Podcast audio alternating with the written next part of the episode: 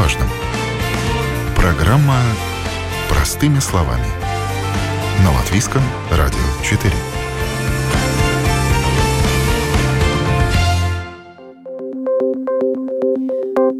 Доброе утро, уважаемые радиослушатели. В эфире программа «Простыми словами». У микрофона Оксана Донич. Защита данных и их противоправное использование. Жалобы жителей и реакция на них. Такова тема сегодняшней программы. Государственная инспекция данных ежегодно получает около тысячи жалоб жителей Латвии о возможном противоправном использовании их личных данных. Кого и в чем подозревают податели жалоб? Что нужно знать о защите личных данных и какая информация о человеке относится к таким данным? Что делать, если нарушение имеет место? Как отстоять свои права в соответствии с политикой приватности? Об этом будем говорить сегодня. Я представляю участников программы Екатерина Мацук, директор Государственной инспекции данных. Здравствуйте. Доброе утро. И Гинц Малкалниетис, эксперт по кибербезопасности, организации по предотвращению инцидентов в сфере кибербезопасности ЦЕРТ. Здравствуйте, Гинт. Здравствуйте. Э, вас, уважаемые радиослушатели, я призываю реагировать на то, что вы слышите в эфире и отправлять свои комментарии и вопросы на нашу домашнюю страницу. Заходите в, и в разделе передачи находите простыми словами и кнопочку общения со мной в прямом эфире. Каждый десятый ничего не знает о защите личных данных. 46% опрошенных считают, что у них все под контролем. Результаты социоопроса госинспекции, проведенного накануне Международного дня защиты данных, который отмечался 28 января, в целом обнадеживают. Неплохой показатель или есть над чем работать, э, госпожа Мацук? А, вы знаете, я думаю, что это неплохой показатель, но есть над чем работать. А, потому что здесь мы должны думать о том, что это ответ каждого человека. И некоторые люди говорят, да, я знаю о защите персональных данных, но мне кажется, что это не важно. Мне нечего скрывать, и что такого, если мои данные кто-то узнает. Есть э, и опять-таки другие люди, которые говорят, что я знаю, что есть что-то в защите персональных данных, но я не понимаю, о чем это. И есть очень часто люди, которые, да, мы видим, и вообще не знают, что это значит, что это такое. Поэтому, я думаю, все-таки есть над чем работать, чтобы у нас у каждого а, развилось такое понятие, зачем же э, и что-то такое защита персональных данных, и почему, и как а, мы можем ее использовать во благо себе. Об этом мы стали говорить э, чаще после вступления в силу э, всеобщей европейской регулы о защите данных. Сколько времени прошло с этого момента и изменилась ли ситуация? Ну, э, регламент о защите персональных данных вступил в силу в 2018 году, то есть вот в этом году уже будет э, четвертый год – он вступил в силу в мае, то есть 25 мая будет уже 4 года, как работает этот а, законодательный акт.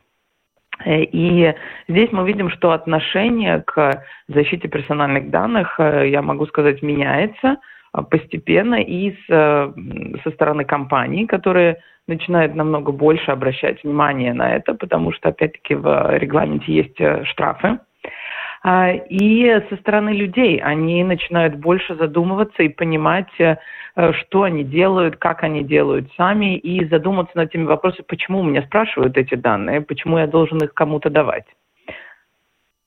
Ну вот пора прояснить, что же это за персональные данные и какие заблуждения есть у людей по поводу того, что таковыми считается. А, личные данные – это, в принципе, все то, э, что связано с нами. Это наше имя, наша фамилия, а, наш адрес, номер телефона, а, даже номер нашей машины, номер э, и различные наши, допустим, наше образование, это тоже наши личные данные. Там человек есть высшее образование, среднее образование, в какой области, где он работает, это тоже его личные данные. Его личные данные – это его анализы медицинских результатов э, и так далее но все мы это начинаем считать личными данными только тогда, когда мы через это можем э, определить, что это за человек. То есть, если вы видите на улицу машину и на машине написан номер этой машины, номер как таковой не считается персональными данными, потому что это просто номер. Но если вы э, зайдете, допустим, в базу данных э, CSDD и, и по этому номеру уже увидите, что он принадлежит, э, не знаю, Мацук Екатерине, предположим, то уже этот номер станет моими персональными данными, потому что через него вы можете определить, кому конкретному человеку этот номер принадлежит. Э, также и номер телефона. И номер телефона, в принципе, это комбинация цифр. Э, если это просто комбинация цифр, то это комбинация цифр. Если же человек знает, что номер телефона принадлежит э, Наталье, Ольге или Екатерине, то уже этот номер телефона становится персональными данными. Поэтому здесь есть заблуждение очень часто э, о том, что вообще нельзя обрабатывать данные никакие, и, но здесь нам стоит смотреть на то, когда мы можем связать это конкретно с человеком конкретным, и тогда это становится личными данными, а когда это просто объем информации. И защита э, персональных данных включается вот на том самом этапе, когда кто-то захочет эту информацию личную выведать, да, например, ввести номер транспортного средства или телефона в интернете и получить эту информацию. Если она защищена, то он эту информацию не получит. А, в принципе, защита персональных данных включается тогда, когда какое-то лицо, либо частная компания, либо государственная институция, либо физическое лицо а, начинает собирать такую как базу. И если я начну а, смотреть, не знаю, номера тех же машин, записывать их в компьютер и к ним прибавлять и искать э, имена и фамилии и адрес, допустим, житель, э, место жительства человека, которому эта машина принадлежит, я буду делать вот эту базу данных, чтобы потом ее опубликовать в интернете, чтобы потом этим людям предлагать услуги какие-то, э, использовать какой-то коммерческой деятельности, то это уже будет обработка персональных данных, э, которая должна соответствовать регламенту. Вот еще обратимся разок к результатам э, социоопроса. Практически все жители Латвии в возрасте от 16 до 60 лет согласны, что к персональным данным относится персональный код, э, адрес места жительства и данные о состоянии здоровья. А большинство считают, что эти данные также включают в себя дату рождения, номер телефона и долговые обязательства причем тут долговые обязательства?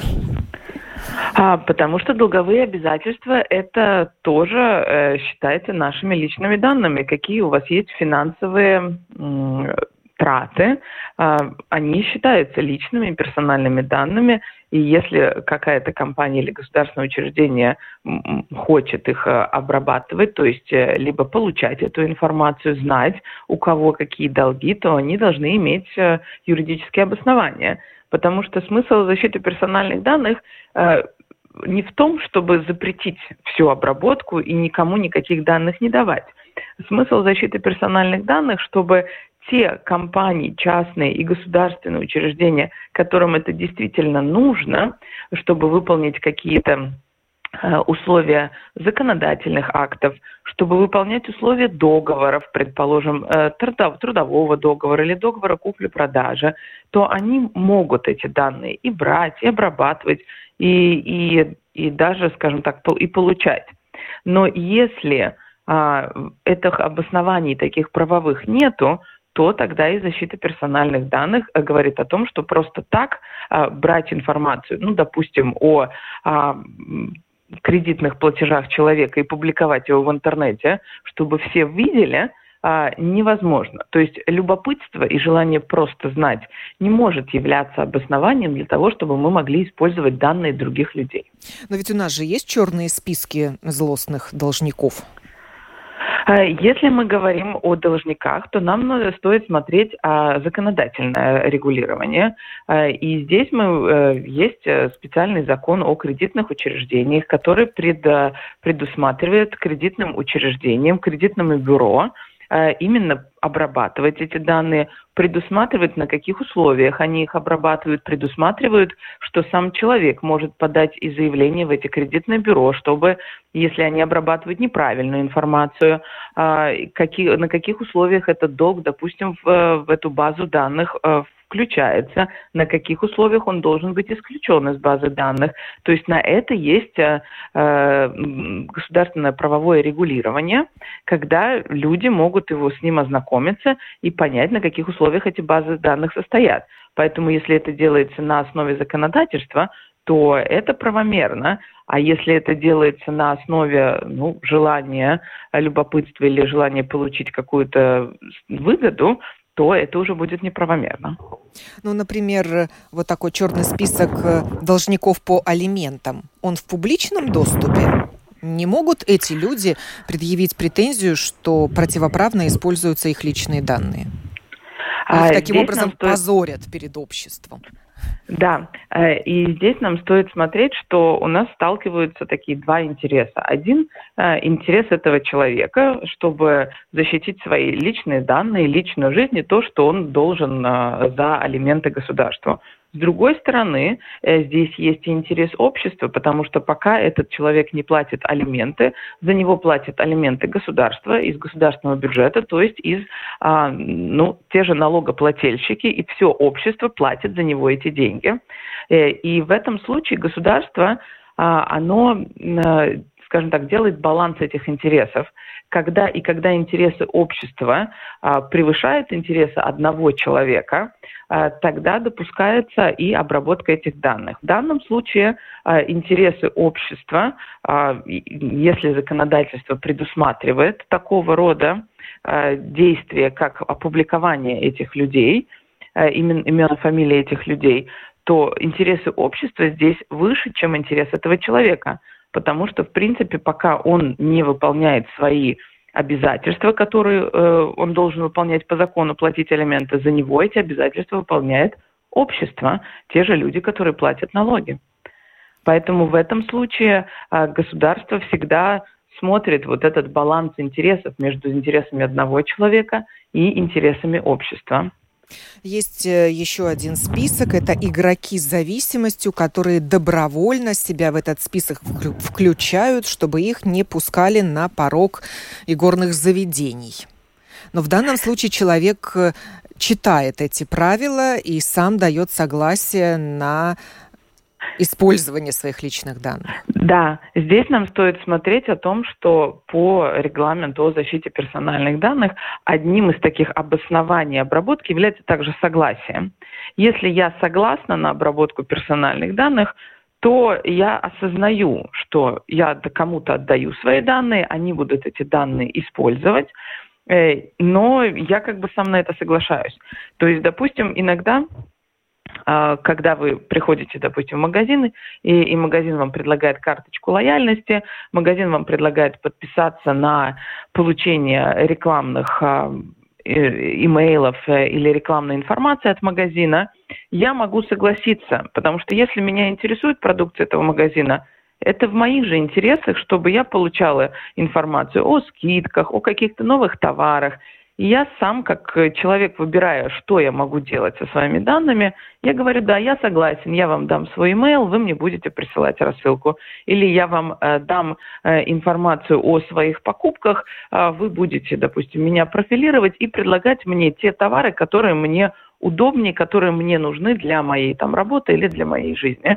Но я как человек знаю, кому я даю свое согласие. Это определенные компании, определенные там магазины, и я осознаю, что такая информация будет проходить, и я осознаю, что мои данные будут обрабатываться.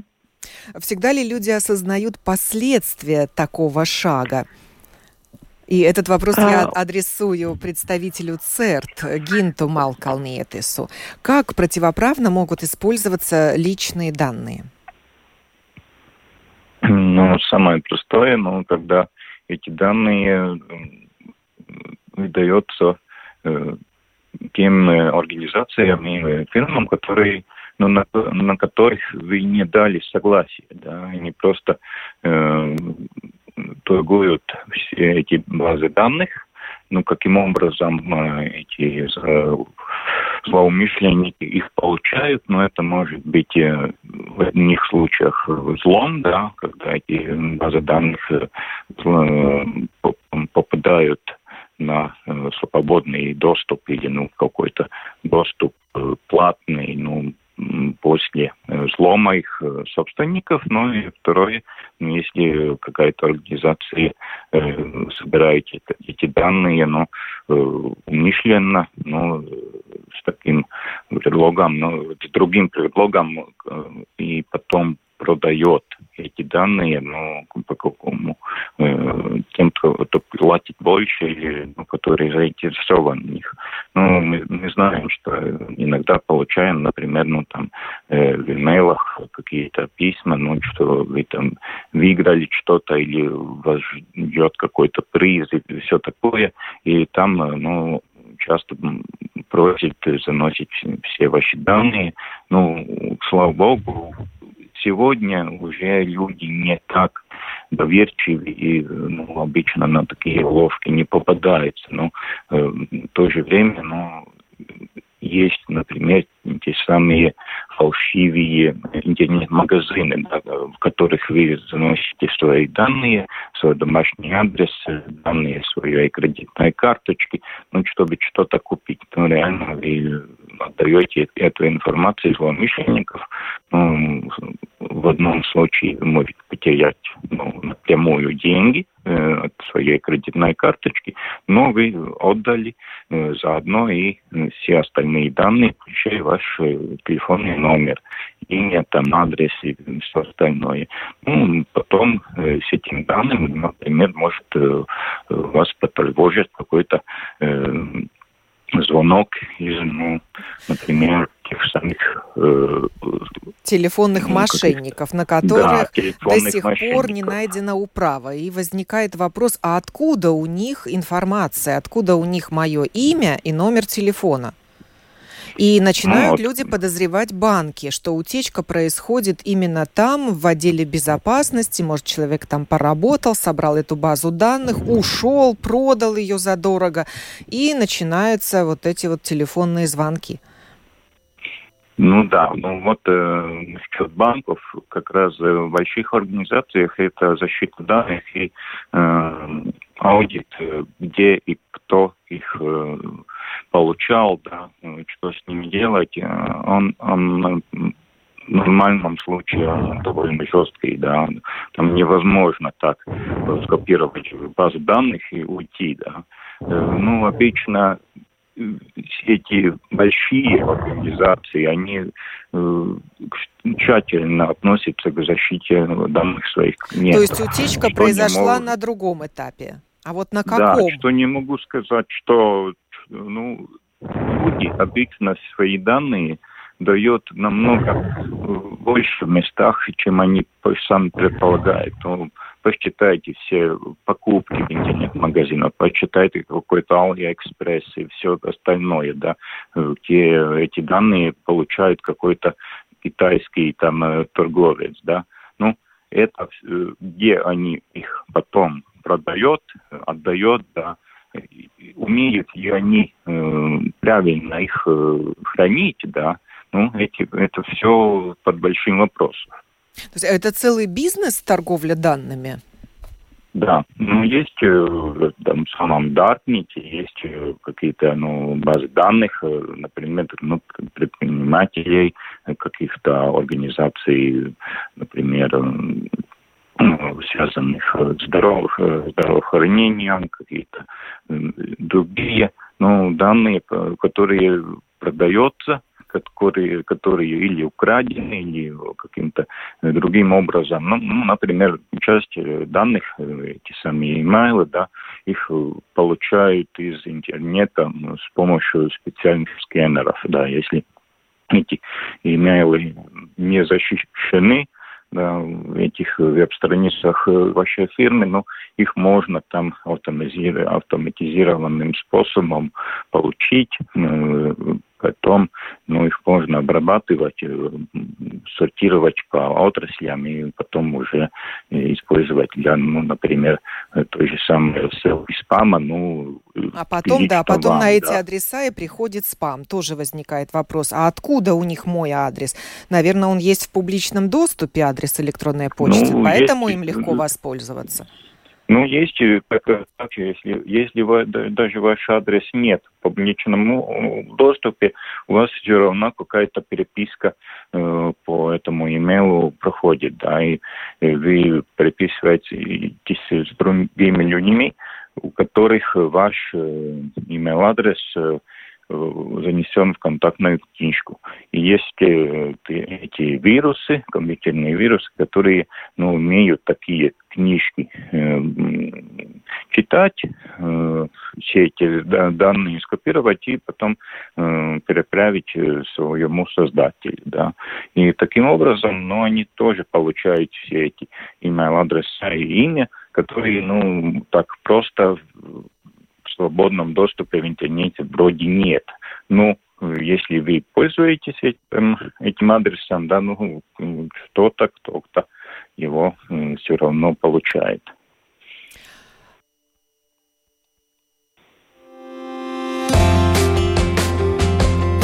О новом, непонятном, важном. Простыми словами. На Латвийском радио 4. В эфире программа «Простыми словами». Говорим мы о защите данных и их противоправном использовании, жалобах жителей и реакции на них. В программе участвуют Екатерина Мацук, руководитель госинспекции данных, и Гинс Малкалниетрис, эксперт по кибербезопасности организации ЦЕРТ. Госпожа Мацук, вам вопрос. Какие перегибы можно увидеть э, в области защиты данных, когда э, даже на сайтах, например, каких-то организаций трудно найти контакты и связаться с человеком, а говорят, это защита данных? Э, ну, в принципе, мы можем, во-первых, э, с одной стороны говорить о том, э, перегибы со стороны своих самих людей, потому что есть часть людей, которые считают, что защита персональных данных выражается тем, что никто ничего не может обрабатывать, и, и они на все должны соглашаться или не соглашаться. Это во-первых. А во-вторых, уже перегибы со стороны очень многих компаний, когда они защищаются э, они настолько либо боятся защиты персональных данных, что говорят, что тоже ничего нельзя делать, а, либо наоборот, как бы очень часто бывает, э, когда какую-то информацию не выдают, именно защищаясь персональными данными, хотя на самом деле, да, это, это не защита персональных данных. Ну, например, Здесь нам стоит говорить... какой-то пример. А, а, ну, допустим, а, ну, если, предположим, вы говорите, те же э, работники, имена и фамилии работников, если этот работник э, э, занимается какими-то активными продажами или представляет компанию, то в этом случае он, его имя и фамилия ну, должно быть известно. Предположим, а телефон? очень, если это рабочий телефон, то да, потому что это телефон, который ему нужен для работы. Э, и в этом случае мы не можем говорить, что этот теле, рабочий телефон является его персональными данными. Ну, предположим, у вас на радио тоже есть телефон, на которые могут и звонить Знаете, слушатели. с какой или... абсурдной ситуацией я сталкивалась в своей журналистской деятельности. Когда мы обращаемся в какие-то организации, как правило, там есть э, свои пресс-секретари. Так вот, у этих пресс-секретарей часто указан только адрес электронной почты и нет телефона. И в то же время есть телефоны других сотрудников, вплоть до мобильных. Это, например, в государственной полиции такая система. Вот Царниковский участок полиции, мобильные телефоны начальников отделов. И, и в то же время э, в, в госполиции я не могу найти мобильный телефон э, пресс-секретаря. Ну вот что ну, это такое? В, в принципе, э, в принципе, ну если мы говорим о какой-то работе и так далее, то рабочий телефон пресс-секретаря или, или любого другого работника, он является его рабочим инструментом, соответственно, мы не можем говорить, что это его персональные данные, потому что изменится пресс-секретарь как человек, телефон останется тем же, потому что этот телефон принадлежит организации, а не конкретному человеку. А с другой стороны, э, иногда это может быть и мобильный телефон, потому что очень часто компании оплачивают, и государственные учреждения оплачивают э, эти телефоны своим работникам, э, и он заменяет уже им стационарный телефон. Поэтому здесь стоит э, ну, раз, разделять. Это, человек, это личный телефон человека. Конечно, с другой стороны, э, работа, работодатель не может публиковать на своей домашней странице личный, но мобильный телефон работника, потому что этот телефон является его личным телефоном, за который он сам платит, и он э, не обязан его публиковать на домашней странице своего работодателя. Поэтому... Это по желанию э, работника происходит? А, если мы говорим о э, мобильном телефоне самого работника, который работник оплачивает. Я прихожу на работу, э, то есть я могу вообще не говорить мы, э, и в обществу и клиентам, что у меня есть, как у работника, мобильный телефон. Ну, то есть я, допустим, являюсь э, директором э, инспекции э, данных, у меня тоже есть свой личный мобильный телефон. И, и у меня нету ни обязанности, ни у, ни у моей организации нету права его публиковать на домашней странице, чтобы со мной связывались. На это у меня есть рабочий телефон, который и доступен. А, Соответственно, если в каких-то, при каких-то условиях работник сам согласен на то, что его мобильный телефон а, работодатель опубликует или отдаст клиентам, то это уже может происходить с согласия работника. А, но и в, в этом случае стоит смотреть, ну, с какими это целями происходит, потому что, с другой стороны, работодатель уже должен обеспечить работнику мобильный телефон или телефон, если ему это нужно для работы. Если не нужно, то не нужно. Все мы помним, как с рецептов э, пропал на штампе, на печати семейного врача персональный код. А чем он э, мешал? Это секретная информация, как ей можно противоправно воспользоваться?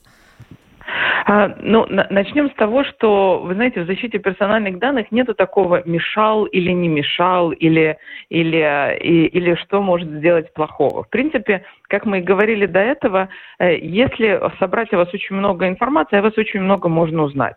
Э, соответственно, можно вам э, знать, каким образом вам что-то предложить, чтобы вы к этому сообщ... ну, обязательно согласились. А, соответственно, можно делать, э, да, там те же мошенники, э, зная, допустим, ваш телефон и имя, это одно, когда они вам позвонят, а когда они вам позвонят и скажут, что мы знаем еще и ваш персональный код, вы им намного быстрее поверите, или они дадут еще какую-то дополнительную информацию, вы намного больше поверите, что это действительно работник банка, потому что кто же, кроме работника банка, может видеть мой персональный код.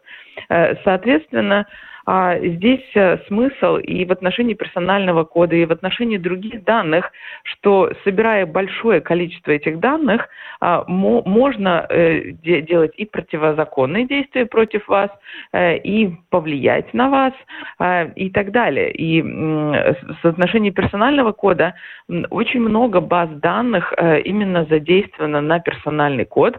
Мы через него идентифицируем человека, и мы считаем, что а если уже известен персональный код, то это может быть действительно из госучреждения или это может быть действительно да, из звонки э, телефонных мошенников компании. раздаются и якобы из полиции, они представляются и полицейскими в том числе. Ну, они представляются даже инспекцией по защите персональных данных. А, мне самой звонили и представлялись, так что э, было достаточно забавно. Э, но в, этом поэтому как бы и с точки зрения персонального кода он очень часто случай, такой, знаете, наш идентификатор. И если мы слишком много его где-то публикуем а, или он э, доступен не, так скажем, большому количеству людей, а, то здесь возрастают эти риски того, что его можно противомерно использовать против нас. К тому же очень многие люди, допустим, тот же персональный код используют как пароль от чего-то. Э, потому что они знают, что эту информацию, допустим, много людей не знает. Поэтому персональный код не является такой запретной информацией или сенситивными данными, но так как он очень много где используется как наш личный идентификатор, то, естественно, лучше не распространять его, э, скажем так, не большому количеству людей. Да, господин Малкалнетис, что вы скажете по поводу персонального кода? И э, кибербезопасности? Скажем так, я не видел много схем, где именно персональный код используется, чтобы, ну, как бы повредить людьми.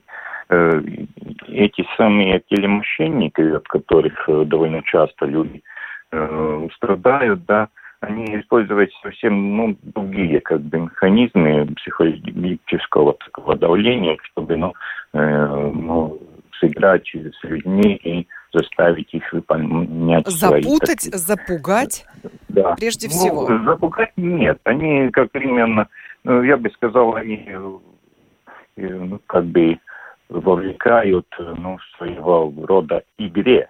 Ну, это, этот механизм, он больше похож на Э, какой-то э, азартные игры, да. Это, ну, не запугивание, но я знаю точно случаи, когда эти мошенники, они, э, да, создают профили этих людей, они получают от э, интернета э, информацию, узнают хобби, например, вы там, не знаю, там какой-то э, страстный охотник или страстный там рыбак или что-то такое, и потом уже представляется, что мы с вами там встречались где-то, например, в лесу, да, и что вы хотите, ну, можете там э, сказать, например, от какой-то винтовки, да, и потом это разговор как бы э, ну, то есть целое досье составляет на человека, используя самую разную информацию о нем. Да, да.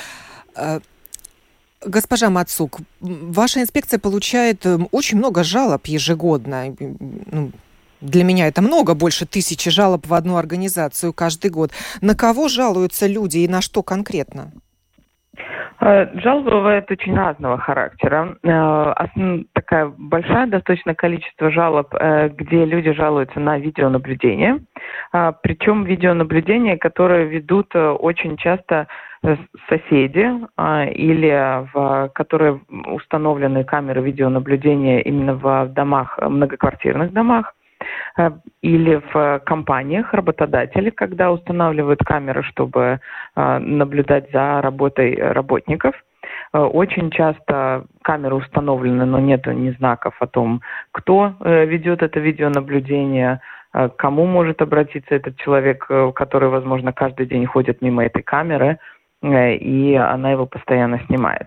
Э, часть э, жалоб идет на комп- интернет-компании и интернет, интернет-магазины, сайты, которые, как бы даже если человек не соглашался, на получение каких-то коммерческих предложений, они все равно присылают человеку коммерческие предложения.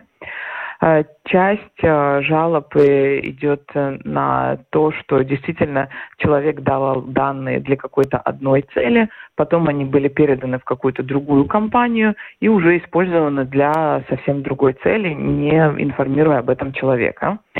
Есть также достаточно много жалоб на то, что на социальные сети, на то, что люди публикуют фотографии, видео других людей в социальных сетях без согласия этих людей.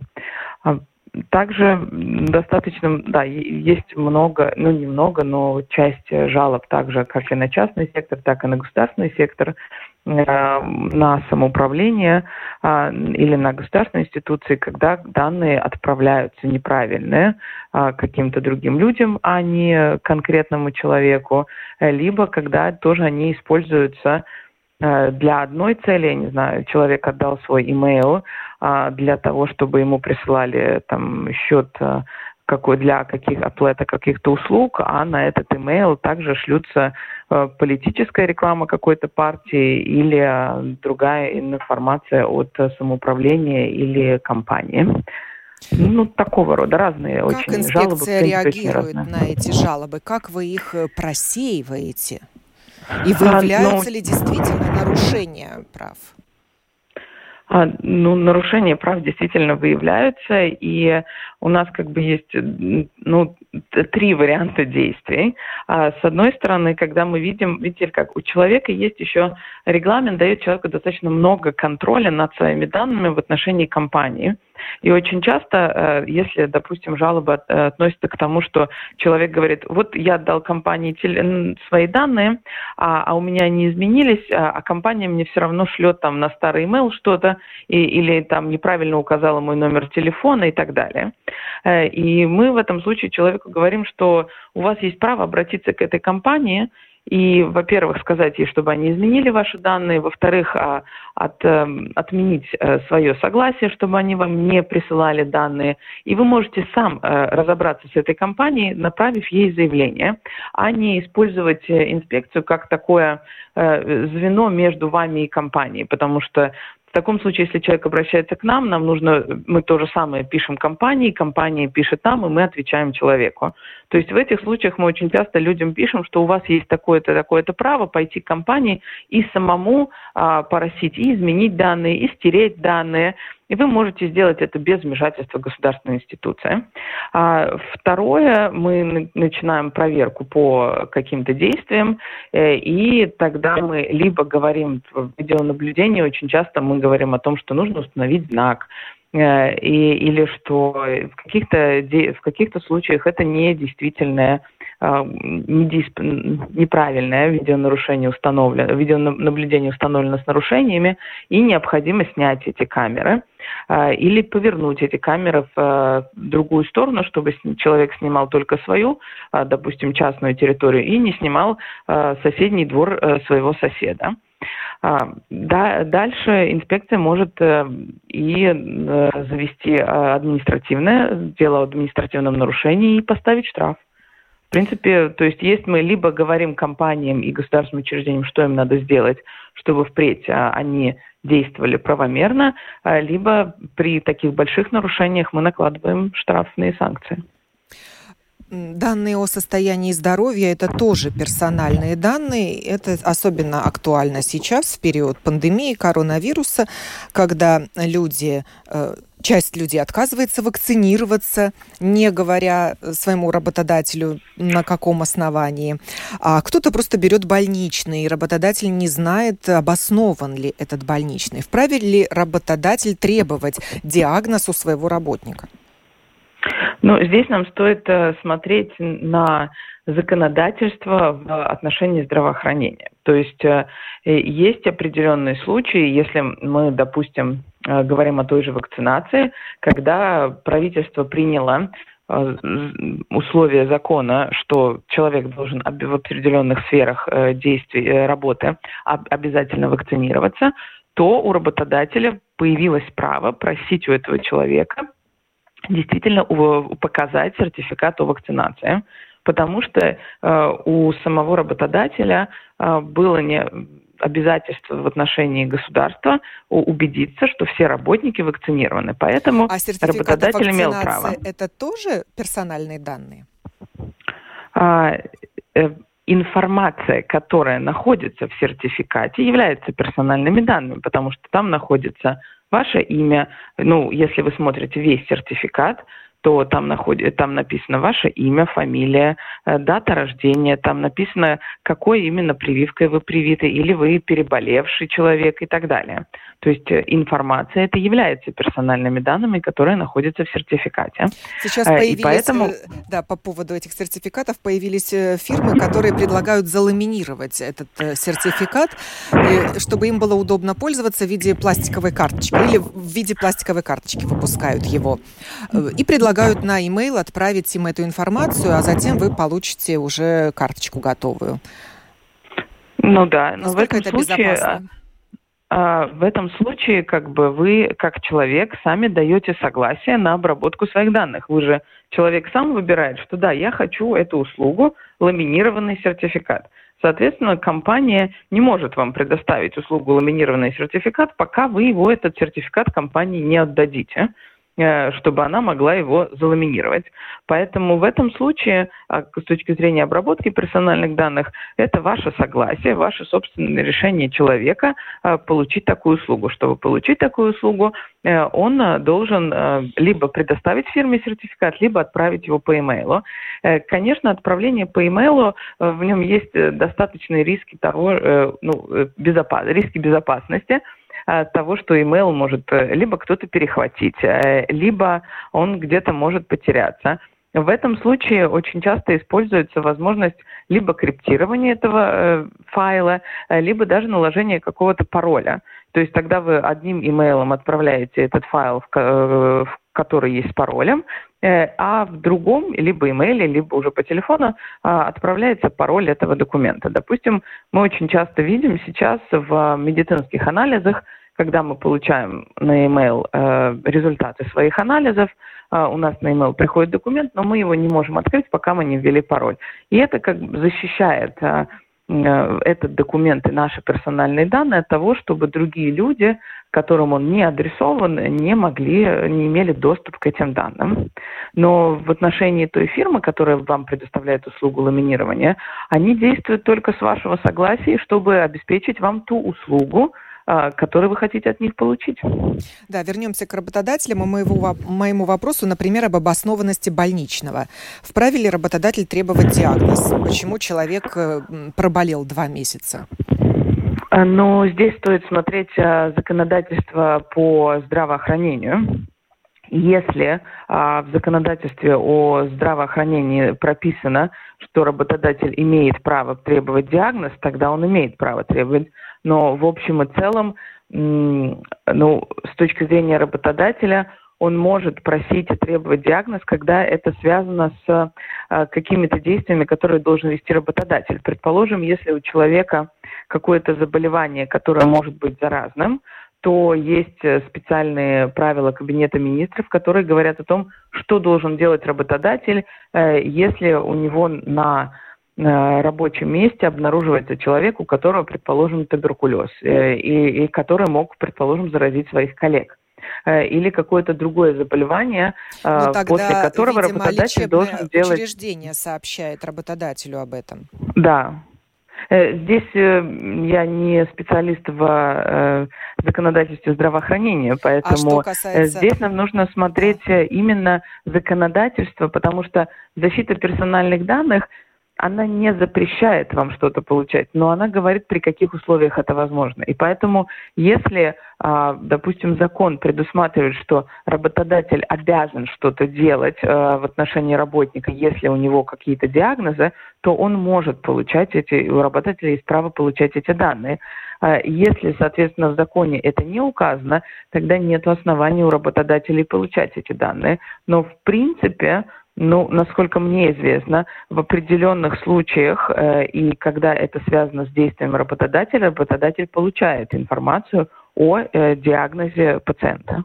Хотя в больничном этот диагноз не указан. Его да, в больничном это не... врач. Э, да, но в тех условиях, когда работодатель должен что-то делать, это уже зависит, скажем, я думаю, от медицинского а... персонала, который тогда сообщает работодателю. Да, проверку обоснованности больничного можно запросить в Государственной трудовой инспекции. Наверное, это уже они занимаются этим.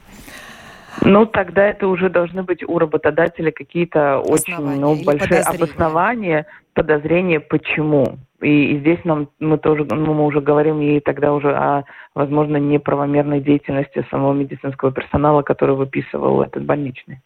Да, такие случаи были, особенно когда люди, не желающие вакцинироваться, повально стали брать больничные. И тогда были работодатели, которые обращались в Государственную трудовую инспекцию.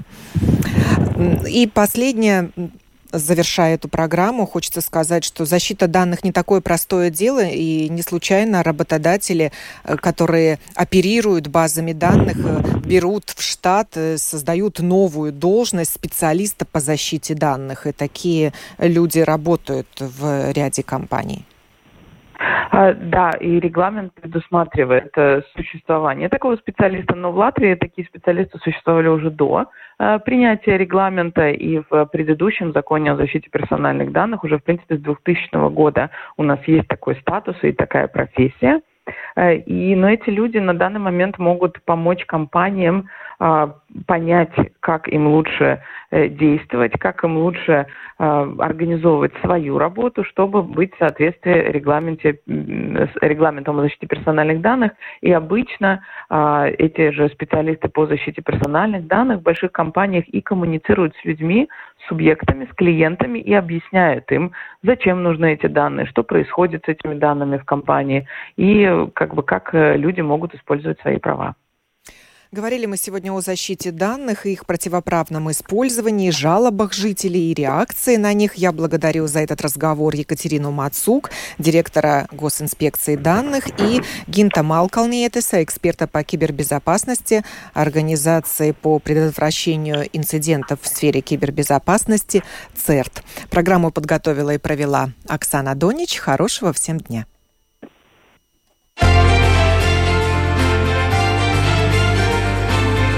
О новом, непонятном, важном. Простыми словами. На Латвийском радио 4.